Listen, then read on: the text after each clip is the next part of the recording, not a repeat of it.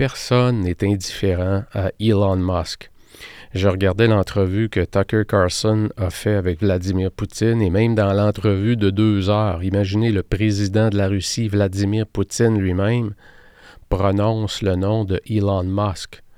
Et prononce le nom de Elon Musk en disant il y a des gens qui devraient contrôler cet homme-là. Alors imaginez le pouvoir que détient Elon Musk. On n'a qu'à penser à Starlink, ces satellites qui jouent un rôle dans la guerre en Ukraine. On n'a qu'à penser à SpaceX, qui a remplacé tous les lancements que la NASA faisait auparavant. On pense à Tesla, qui a complètement révolutionné l'industrie automobile. Puisque si aujourd'hui il y a des voitures électriques, c'est parce qu'il y a quelqu'un dans les années 2000, début des années 2000, qui est Elon Musk, qui a décidé que l'avenir de l'automobile allait être dans l'électrique. Est-ce qu'il a raison ou pas? L'avenir le dira, mais une chose est sûre, il y a eu un impact énorme.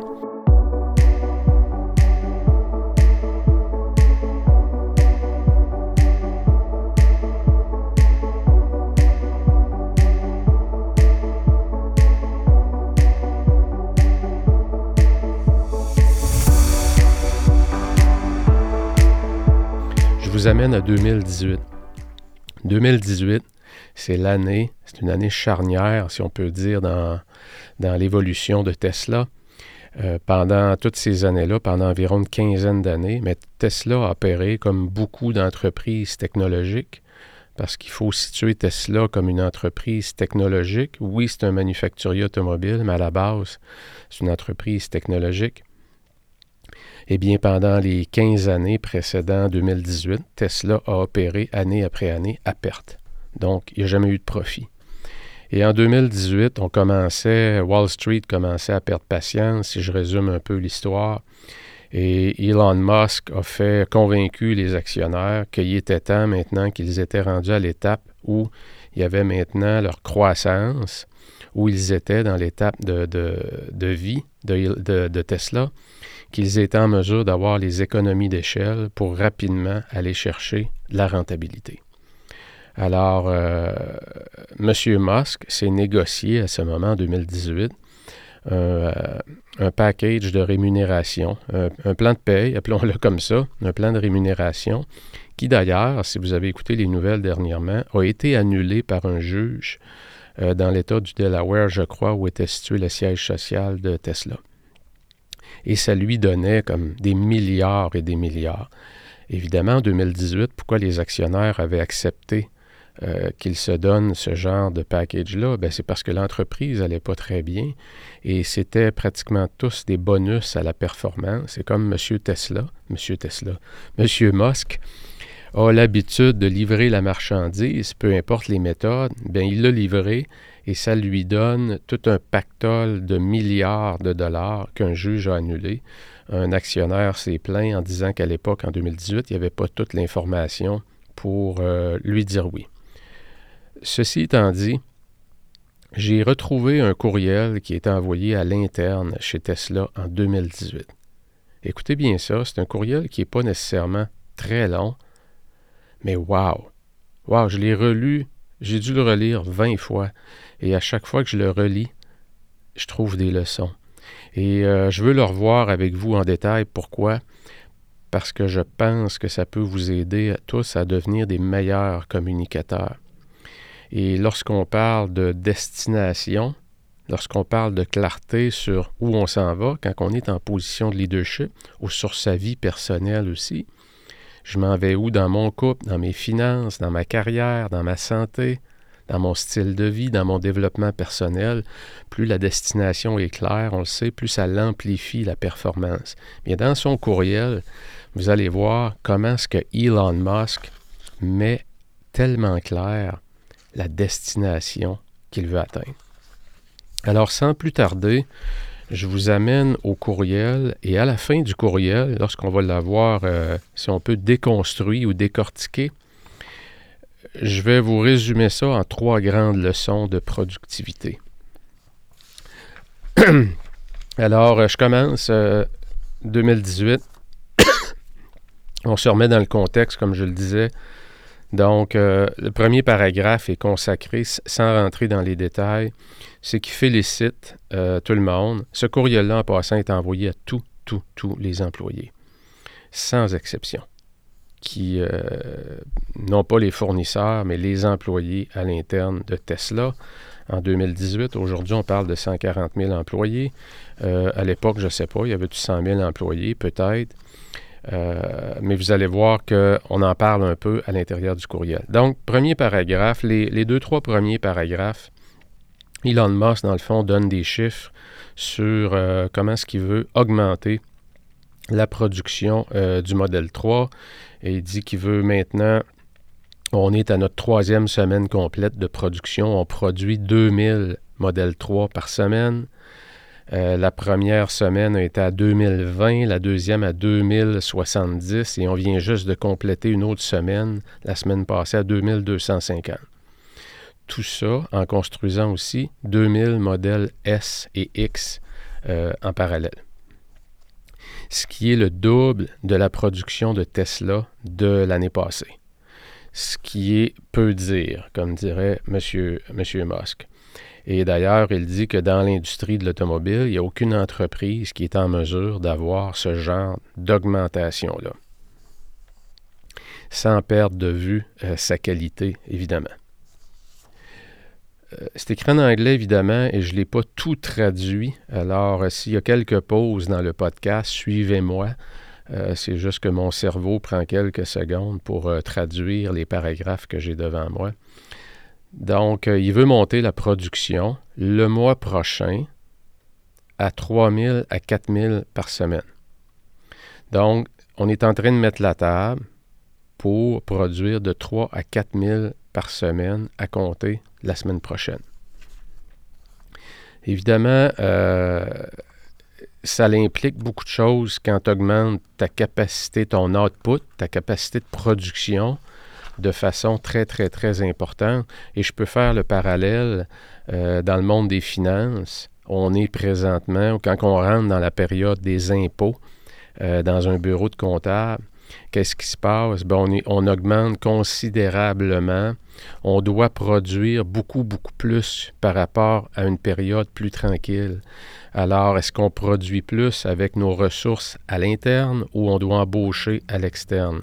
Et parfois, évidemment, c'est un mélange des deux, c'est de réallouer euh, les priorités de l'équipe en fonction de la demande qui est soudaine et qui est très forte, et en même temps, s'assurer qu'on a euh, le total de main-d'œuvre pour euh, produire tout ce qu'on a à produire dans les bons délais, puisqu'il y a des délais très serrés, on le sait, au niveau financier.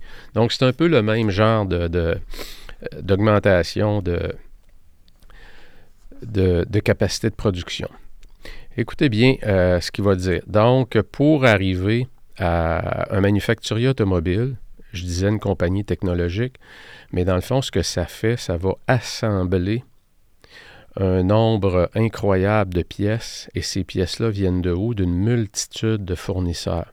Alors, un manufacturier automobile, à la base, c'est un assembleur de pièces évidemment, euh, le corps, si on peut dire, la motorisation va être, l'ingénierie va être faite à l'interne euh, pour la plupart du temps, ce qui n'est pas toujours le cas en passant, mais la plupart de l'ingénierie est faite à l'interne.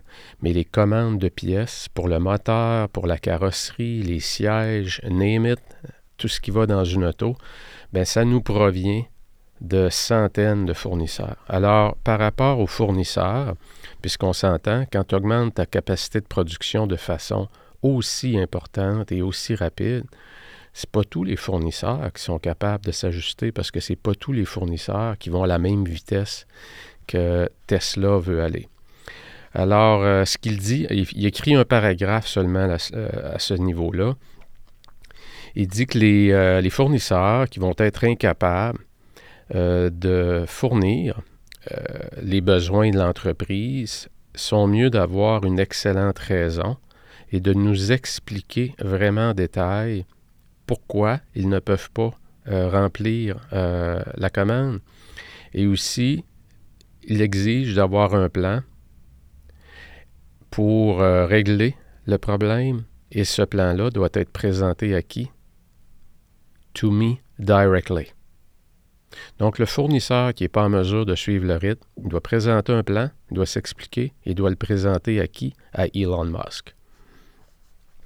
S'il y en a qui ont besoin d'aide pour euh, régler ces cas-là, laissez-le moi savoir le plus rapidement possible.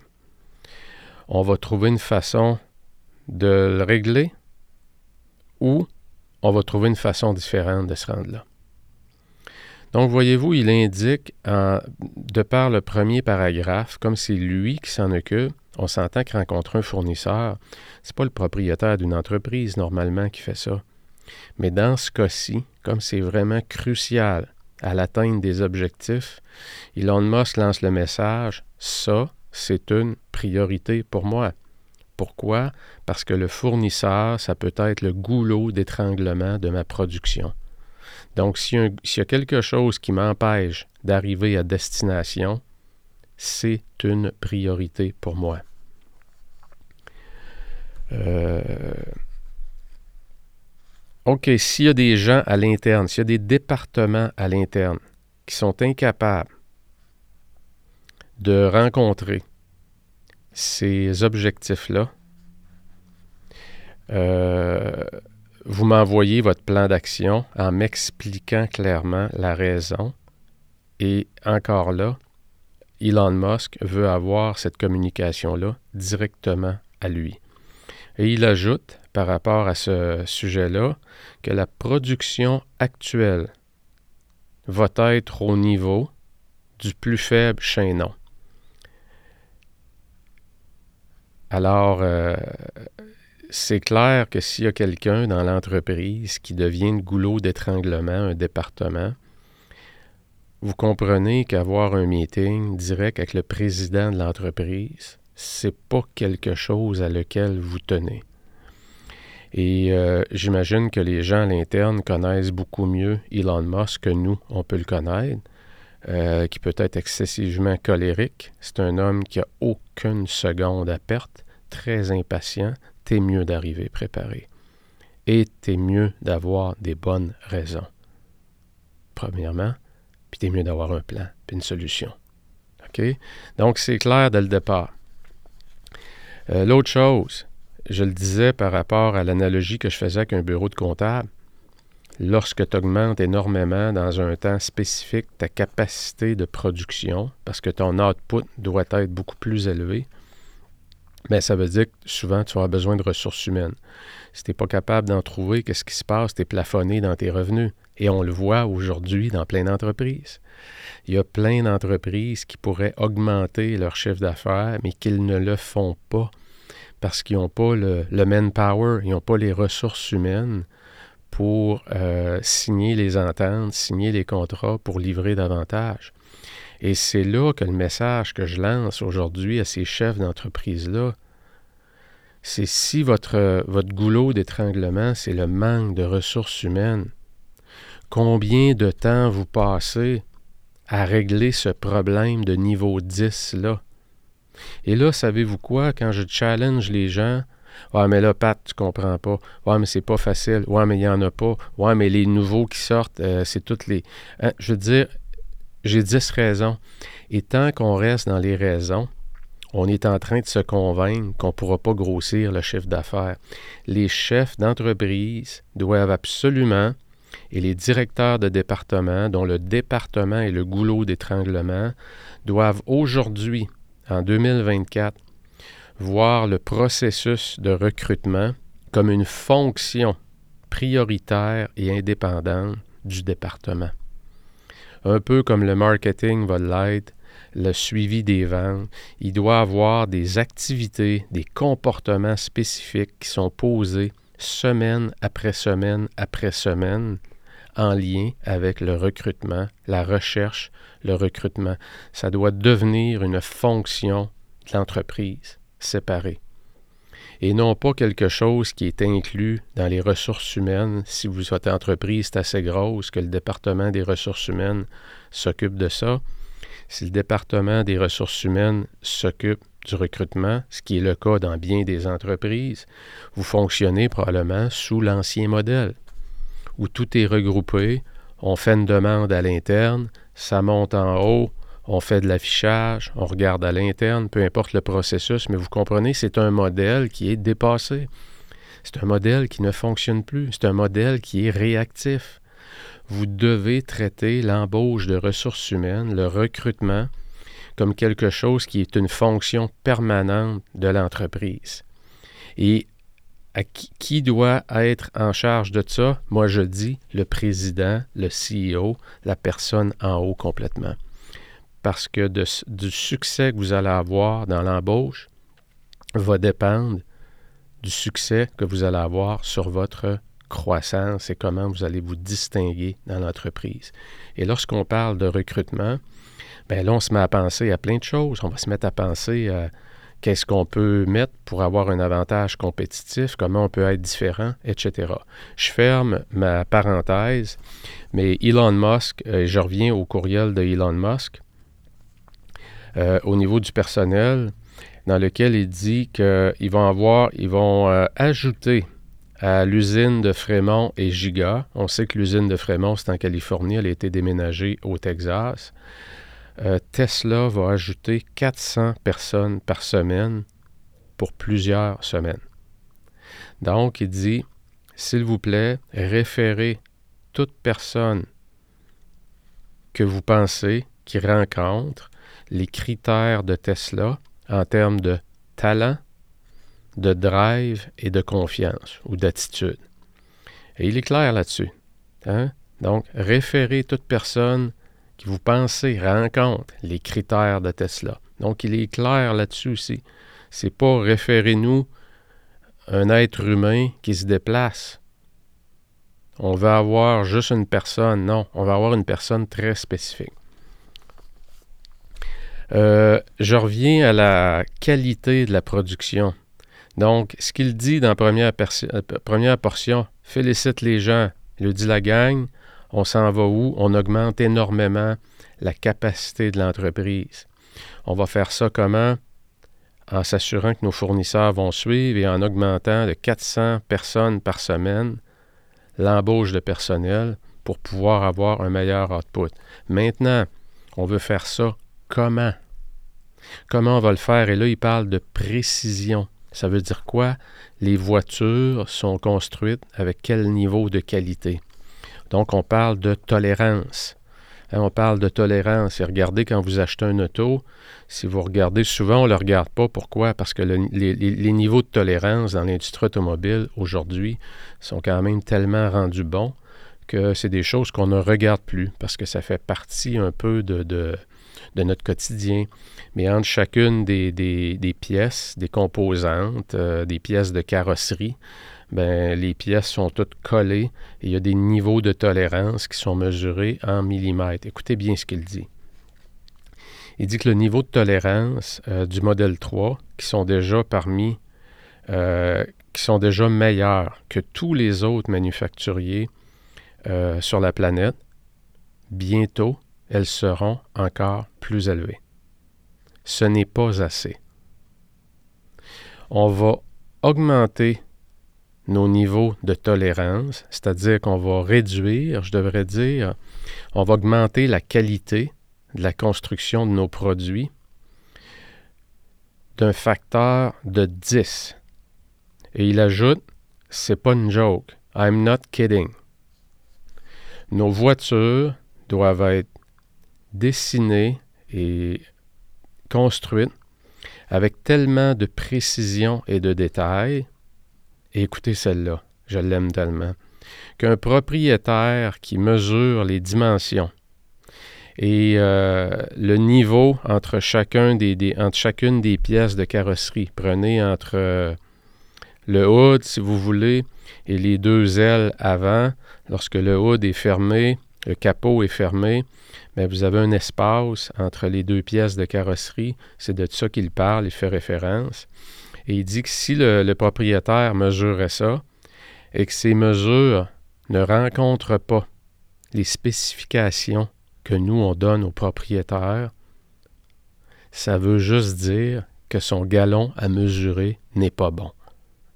Alors, vous voyez jusqu'à quel niveau il va, et vous voyez jusqu'à quel niveau il va dans l'image des gens. Quand tu lis cette phrase-là, tu es en train de t'imaginer le propriétaire qui a son galon à mesurer, puis qui est en train de mesurer le gap, l'espace qu'il y a entre deux panneaux de carrosserie.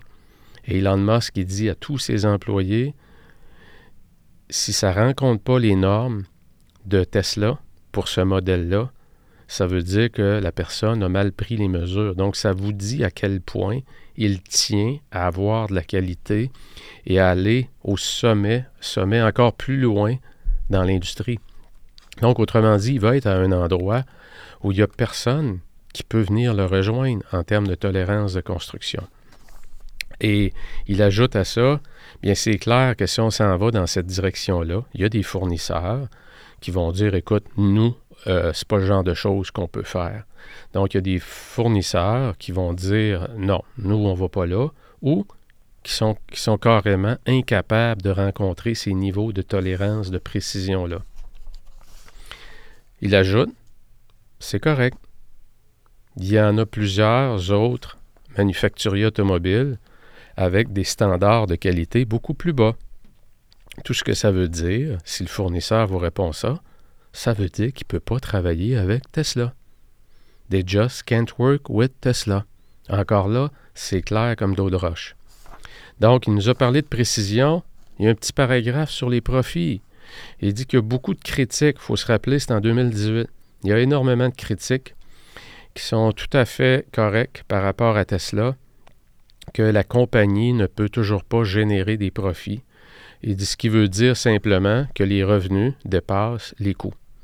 Donc, voyez-vous, il parle toujours aussi Tesla dans un langage simple. Tesla. Elon Musk, excusez-moi le, lapsus. Il parle toujours en langage simple. Avez-vous vu que tout le long de sa lettre, évidemment, je l'ai traduit, là, mais il n'y a jamais de mots qu'on ne comprend pas trop ou qu'il n'y a pas d'acronyme. C'est toujours un langage très, très simple. Et euh, Elon Musk disait que pendant toutes ces années-là, où ils ont travaillé à perte, ça ne faisait pas de sens euh, tant qu'on n'avait pas atteint des économies d'échelle. Mais maintenant, on est là. Donc, les revenus, dépassent les dépenses. Alors, il, s'en va sur quoi? En lui disant ça? C'est qu'on va augmenter la capacité de production, on augmente les revenus, et en même temps qu'on fait ça, attachez votre truc, on va diminuer nos dépenses. Alors, euh, à partir de maintenant, il va avoir un contrôle des dépenses qui est très rigoureuse.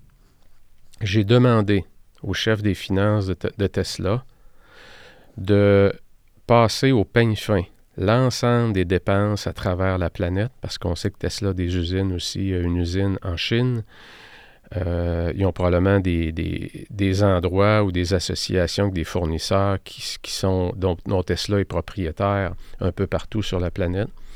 Et il dit donc qu'il a au chef des finances de passer à travers toutes euh, les dépenses à grandeur de la planète, peu importe le montant, et de couper tout ce qui n'a pas une justification très forte. Il n'a pas dit m'envoyer un rapport, puis je vais faire un meeting. Non. Le chef des finances, tu passes les dépenses, tu poses des questions, et si ça ne fait pas de sens, tu coupes. La commande est passée. Pas de niaisage, comme on dit. Et il dit toutes les dépenses en, en capitaux, donc les investissements de plus d'un million. Euh, qui va représenter plus que 1 million sur une période de 12 mois. Toutes ces dépenses-là sont maintenant euh, en stand-by jusqu'à ce que le chef des finances me retourne ces investissements-là et que je les approuve. Donc, il lui dit, coupe, prends tes décisions, mais tout ce qui représente au-delà d'un million sur 12 mois, tu m'envoies ça et moi, je vais décider ce que je fais avec. Et si vous êtes le directeur responsable pour ce genre de dépenses, assurez-vous que vous avez euh, une très bonne compréhension de cette dépense, que ce soit détaillé, le prix soit détaillé, et je veux avoir inclus dans cet investissement-là, dans cette dépense-là, chaque ligne d'item de, des pièces et de la main-d'œuvre avant notre rencontre. C'est assez clair? Oui, merci. Donc, tu es mieux encore là d'être bien préparé. Parce que si tu arrives puis te poses des questions puis tu pas les réponses, ça va mal pour toi, mon ami. Tu scores pas haut. J'ai été extrêmement déçu de me rendre compte qu'il y a plusieurs contracteurs ou fournisseurs euh, dans Tesla et combien c'est devenu complexe au fil des ans. Il, il compare ça à une poupée russe d'un fournisseur, d'un sous-fournisseur, d'un autre sous-sous-fournisseur pour finalement arriver à quelqu'un qui fait le travail. Donc, on fait affaire avec un fournisseur qui, lui, fait affaire avec un autre fournisseur. Cet autre fournisseur-là fait affaire avec un, autre. Et voyez-vous, il y a comme trois, quatre épaisseurs euh, de, de, de, personnes ou d'entreprises avant d'arriver à la personne qui fabrique la pièce. Il dit ça, ce que ça veut dire, ça veut dire qu'avant d'arriver à la personne qui effectue le travail pour nous et qui nous retourne la pièce, il y a une multitude de directeurs qui sont en place, qui ajoutent des coûts et qui sont, de toute évidence, très peu utiles. L'autre chose qui a été déçu de voir, c'est qu'il y a beaucoup de contracteurs dont les contrats sont ouverts dans le temps et dans les coûts de matériel. Donc, on signe un contrat et comme on veut aller vite, euh, et qu'il n'y a pas beaucoup de ce genre de fournisseurs-là, on signe un contrat, puis c'est un contrat ouvert, comme on dit. Il n'y a même pas de durée. Il dit ce qui crée un incitatif pour le fournisseur de facturer davantage.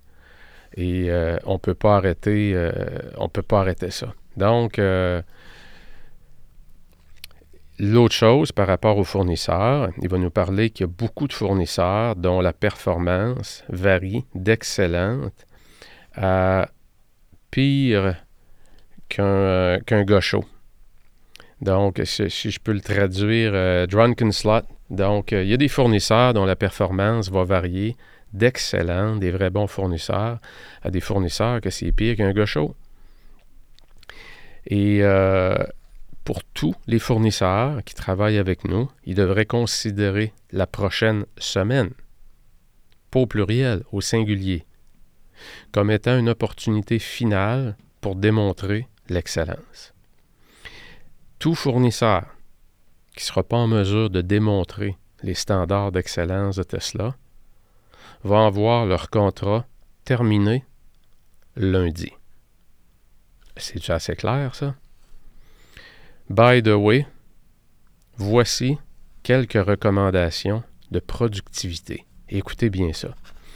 Donc, je vous amène dans les recommandations de productivité, mais vous voyez que dans chacun, il adresse de façon très claire l'augmentation de la capacité de production. Donc, on est rendu une étape dans l'entreprise où il faut augmenter nos revenus, il faut dégager des profits pour arriver là, réussir à augmenter nos revenus, il faut produire davantage. Et pour produire, ça prend plus de monde et ça va prendre des fournisseurs euh, qui sont en mesure de fournir. Et en même temps qu'on fait ça, qu'on augmente notre output, on veut aussi devenir les meilleurs en termes de qualité. Alors c'est un double défi. Partout, il exige l'excellence. Et de façon très claire, dans des mots très très simples, c'est pas un jargon euh, qui, que tout le monde peut comprendre. Il envoyait ça à tous les employés de Tesla. Je vous amène aux recommandations de productivité. Euh, la première, évidemment, c'est basé sur toutes ces observations à Tesla. Des meetings, les, gros meetings, euh, ils voient ça comme étant une perte de temps la plupart du temps. Les meetings où il y a beaucoup, beaucoup de gens euh, d'impliqués. Et il dit que ça fait partie de la croissance d'une entreprise et en général, ce qui est tout à fait vrai, avec lequel je suis tout à fait d'accord, plus ton entreprise connaît de la croissance, plus ça devient rempli de meetings. Meeting, meeting, meeting, meeting. Il met juste une phrase là-dessus que c'est devenu un fléau dans l'organisation. Et la deuxième phrase, qu'est-ce qu'il dit? Please get off all large meetings. S'il vous plaît, retirez-vous de tous les gros meetings, à moins que vous soyez certain que ça l'ajoute de la valeur à l'audience qui est présente. Si c'est le cas, gardez-les le plus court possible. C'est-tu assez clair? Merci. Est-ce que ça l'encourage, la bureaucratie, ou ça travaille pour l'éliminer? Ça travaille pour l'éliminer. Et je vous assure que cette phrase-là, il y a beaucoup d'entreprises qui devraient se poser des questions. Est-ce qu'on ne fait pas perdre le temps aux gens?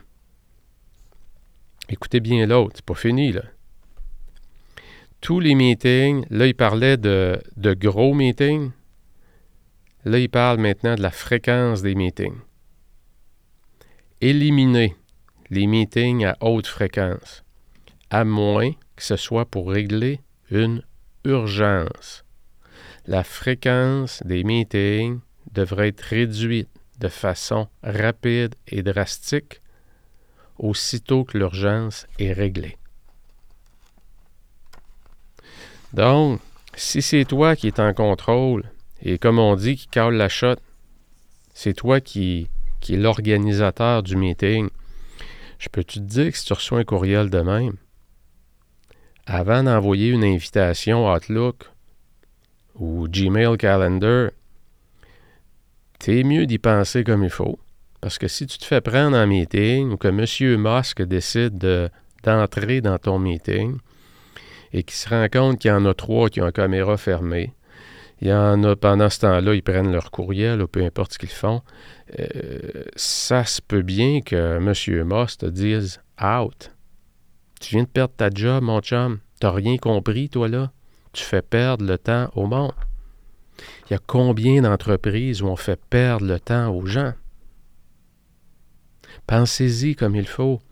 Être leader, c'est pas être occupé, c'est rendre les gens productifs.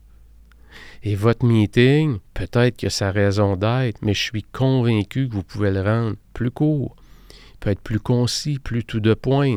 Il y a peut-être des gens qui ont plus besoin d'être là. Peut-être même que votre meeting peut être résumé dans un courriel, tout simplement, qui est envoyé toutes les semaines. Donc, il y a d'autres façons que ça. Je vous amène euh, à la prochaine phrase qui est probablement celle, cette phrase-là et l'autre, c'est mes deux préférés. Écoutez bien ça.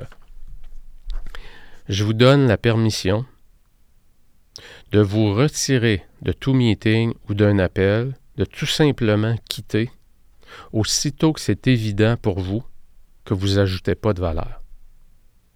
Ce n'est pas impoli de quitter. It is not rude to live.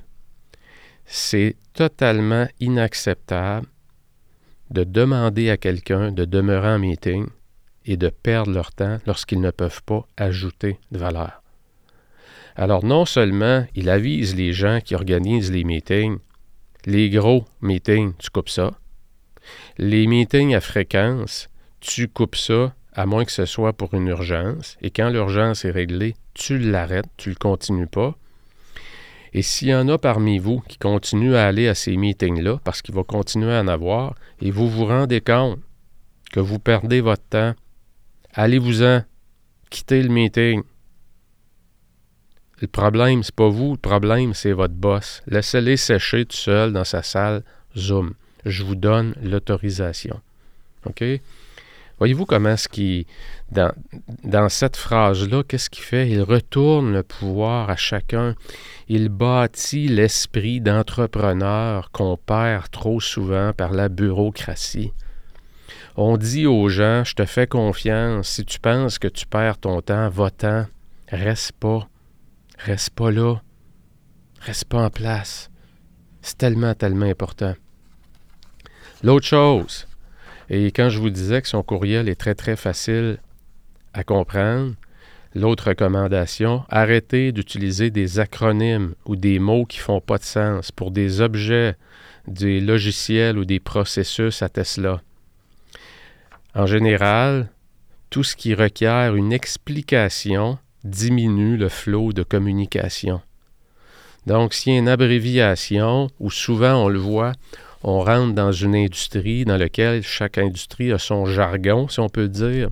Et quand tu es nouveau, tu rentres, tu comprends pas trop ce qui se dit quand tu fais affaire avec des spécialistes. Lui, ce qu'il veut, c'est que le langage, peu importe le niveau d'expertise que tu as, tu devrais le garder au plus simple dénominateur commun. Tu devrais t'assurer que ce que tu dis est compris par n'importe qui dans l'entreprise. L'autre chose, et je l'adore celle-là aussi, il y a beaucoup d'entreprises qui auraient intérêt à s'en inspirer, que la communication devrait toujours aller à la personne impliquée directement. Je ne sais pas tout à fait comment le, le, traduire. Communication should travel via the shortest path. Ce que ça veut dire, c'est que si tu as un problème, puis que la personne qui peut le régler, c'est pas ton boss, si tu le dis à ton boss, ton boss va faire un meeting avec l'autre étage, puis l'autre étage va se dire Ouais, il faudra impliquer l'autre, puis là, ça décolle une cascade de meetings. Et si tu as un problème, tu vas voir la personne qui peut régler ton problème, c'est tout. Arrête de suivre. The chain of command, la chaîne de commandement, tu ne la subis pas. OK? N'oubliez pas, on n'est pas dans un environnement militaire. On est dans un environnement où on veut améliorer le rythme, on veut améliorer la cadence, on veut améliorer la production, on veut améliorer la rentabilité, on veut améliorer le momentum, on veut améliorer l'implication des gens, on veut que les gens se sentent engagés. Donc, on veut avoir une structure. Oui, il y a des niveaux hiérarchiques, mais en termes de communication, on va avoir une structure qui est très, très flat, qui est très plate. Ou si tu as un problème, tu peux aller voir direct qui tu veux pour la personne que tu penses qui va te permettre de régler le problème le plus rapidement possible. Le critère numéro un, c'est la rapidité d'exécution. Et dans combien d'entreprises on a des normes, on a des politiques, des procédures qui sont complètement désuètes, qui datent de plusieurs années, ou même certaines qui sont récentes, mais qu'est-ce qu'elles font, ces procédures-là? Elles vont inhiber l'esprit d'entrepreneur des gens. Elles vont lancer le message T'es stupide, t'es pas capable de décider par toi-même. C'est pour ça qu'on met une politique et une procédure. C'est pas à toi de décider. Hein? C'est qu'on enlève le pouvoir aux gens à travers des politiques et procédures.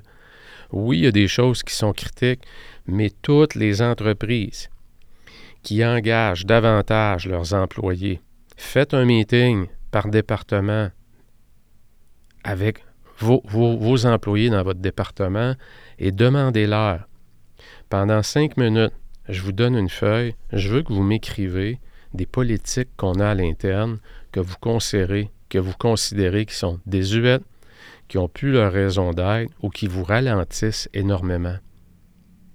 Et faites un tour de table. Écoutez ce qui va se dire. Écoutez bien ça vous allez devenir probablement le département le plus performant. Pourquoi? Parce que vous allez éliminer de la friction. Des choses qui ralentissent. Combien de fois je vois en coaching?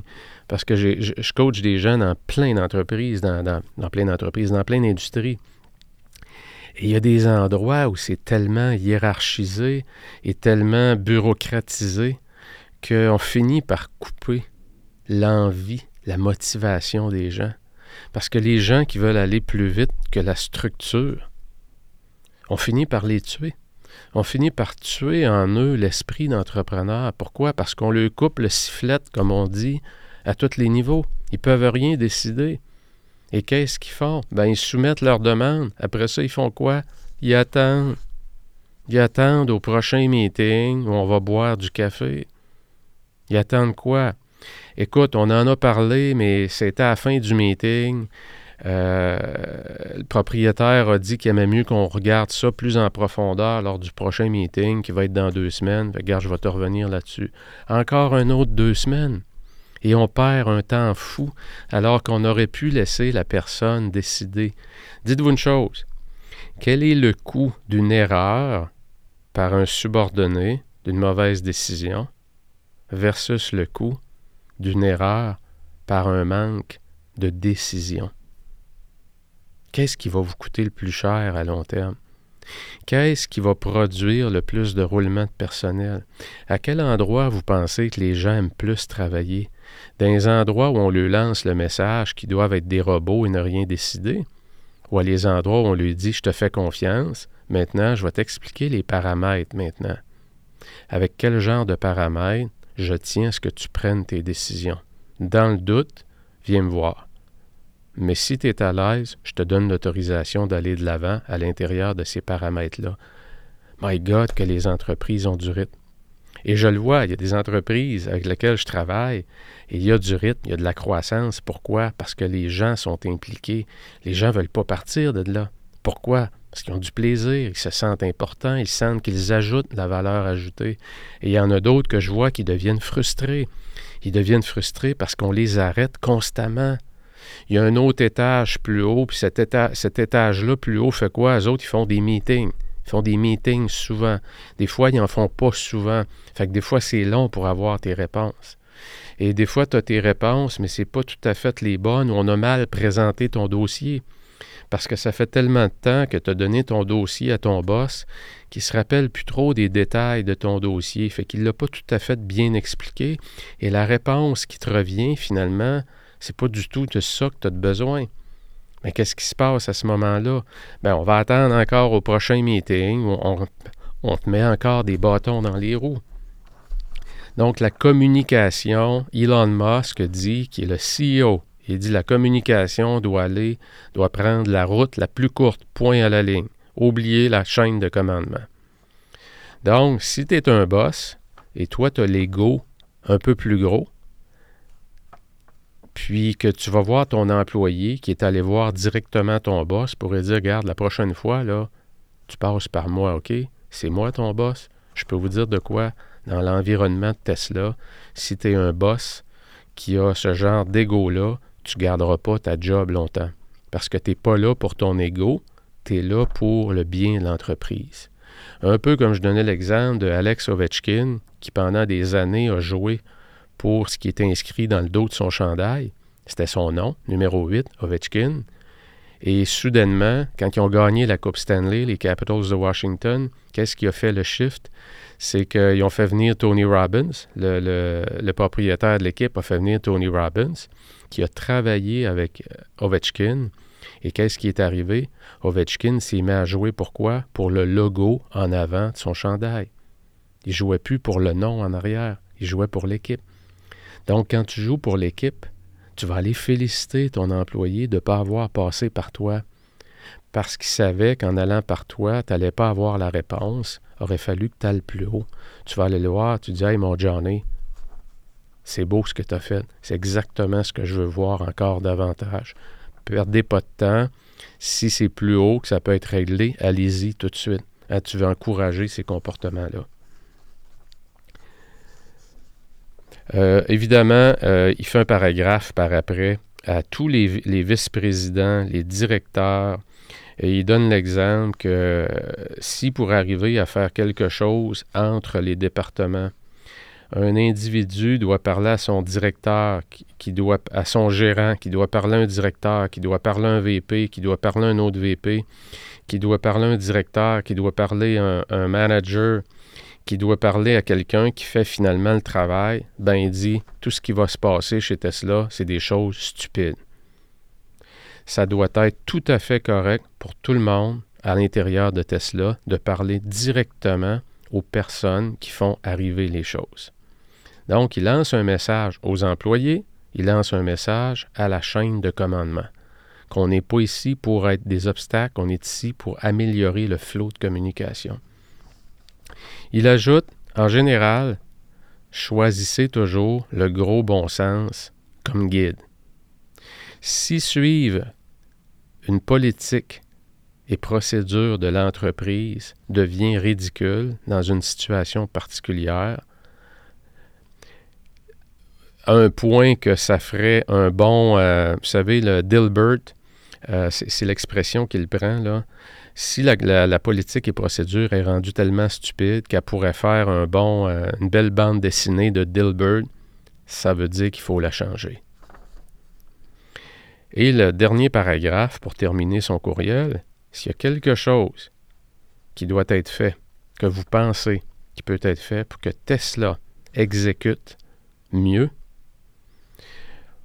ou qui vous empêche d'avancer, s'il vous plaît, envoyez-moi une note à et il met son courriel personnel. Quel, quel courriel absolument sensationnel, dans lequel on envoie des messages clairs qu'on veut du rythme dans l'entreprise, on veut de la performance, on veut de la qualité, on veut que les gens soient engagés. Euh, c'est vraiment, c'est, de toute beauté. Fait que si je, je, vous fais un petit sommaire rapide de trois, euh, trois grandes règles, si on peut dire. La première règle, si je résume euh, l'ensemble du courriel, il y aurait trois règles qui se dégagent. La première, c'est laisser les gens agir comme des propriétaires d'entreprise. Ça veut dire qu'à tous les niveaux, permettez aux gens de développer ou de conserver leur esprit d'entrepreneur. Et quand tu es entrepreneur, tu fais quoi? Tu t'informes rapidement, tu ne perds pas de temps, tu t'en vas direct à la bonne personne, tu poses les questions, tu prends des décisions. Donc, les directeurs devraient encourager les employés à prendre des décisions. C'est vraiment un shift important. Lorsqu'on décide de faire ça dans une entreprise, ça ne peut pas être un département. Faut que ça vienne d'en haut complètement. Alors lui, lorsqu'il embauche, il va avoir des gens qui ont le désir et qui ont le goût d'être impliqués. Deuxième règle, faites une cure de détoxification de meeting. Enlevez les règles et enlevez les meetings. Donc, vous gardez ça au minimum. On veut faire quoi, grosso modo? On veut éliminer le plus de friction possible qu'il y a dans l'organisation. Qu'est-ce qui nous empêche d'avoir plus de rythme? Comment je peux faire pour que tu opères avec excellence? Comment je peux t'aider à éliminer des obstacles? C'est ça que je dois me poser. Je dois me poser ça, peu importe le niveau. Et mon rôle, si je suis dans une position de leadership dans une entreprise, c'est de me demander à mes collaborateurs comment je peux mieux te servir, comment je peux éliminer la friction dans le travail que tu fais pour que tu puisses en faire plus et que tu puisses en faire mieux? Et ce que tu peux faire plus et mieux, ça ajoute énormément de valeur à l'entreprise. Et la troisième règle, c'est de communiquer à travers le canal le plus court possible. Donc, c'est les trois grandes règles de Elon Musk. Écoutez, n'hésitez pas à partager ce podcast-là, puisque je pense, non, seulement je pense, mais je suis convaincu que dans plein d'entreprises, euh, vous avez intérêt à prendre une de ces pépites-là qu'il y a dans ce courriel-là et de l'appliquer, de devenir clair dans vos communications, dans votre destination. On s'en va où? Gardez ça court, gardez des mots simples, soyez direct. Les choses donc qui sont vraiment une priorité pour vous, ça doit être approuvé ou passé par vous. Ça lance le message clair et fort. Je ne tolère pas l'inefficacité. Je ne tolère pas les gens qui viennent pas à la rencontre de nos standards d'excellence. J'ai pas de temps à perdre avec eux. Et si ces gens-là pensent qu'ils peuvent arriver là, parce qu'ils désirent continuer à travailler avec nous, je veux que lorsqu'ils viennent me rencontrer, qu'ils soient prêts. Et être prêt, c'est quoi? Bien, il l'indique dans son courriel. Donc, il n'y a pas besoin de. Il n'y aura probablement pas 12 personnes, 100 personnes qui vont demander des précisions. Non, non, c'est clair. Et on le sait, il ne veut pas perdre de temps avec ça. Alors voilà, euh, des belles règles pour améliorer la performance de votre entreprise. Et euh, j'ouvre une très courte parenthèse ici. Même si vous êtes dans un endroit qui est à but non lucratif, vous êtes dans un endroit, exemple, vous travaillez au gouvernement, dans un ministère ou dans, euh, peu importe, dans une fondation, ce genre de questions-là se pose aussi vous allez peut-être réveiller à l'intérieur de vos collaborateurs certaines personnes qui ont justement, on a tué au fil du temps leur esprit d'engagement, leur esprit d'entrepreneur. Et aujourd'hui, on se convainc comme directeur que les gens, de toute façon, aujourd'hui, ils veulent plus de responsabilité. C'est sûr, Tu l'as tué. Tu as tué en eux ce qu'il y avait de bon à être engagé par une foule de politiques, de procédures et d'obligations à passer par toi. Alors, euh, c'est bon de faire cette, euh, cette, cet audit-là sur soi-même et de peut-être de voir comment est-ce qu'on peut, à l'intérieur de paramètres précis, remettre les gens sur la route de l'engagement. Alors voilà, on se revoit très rapidement. J'espère que ça vous aide. À la prochaine. Ciao.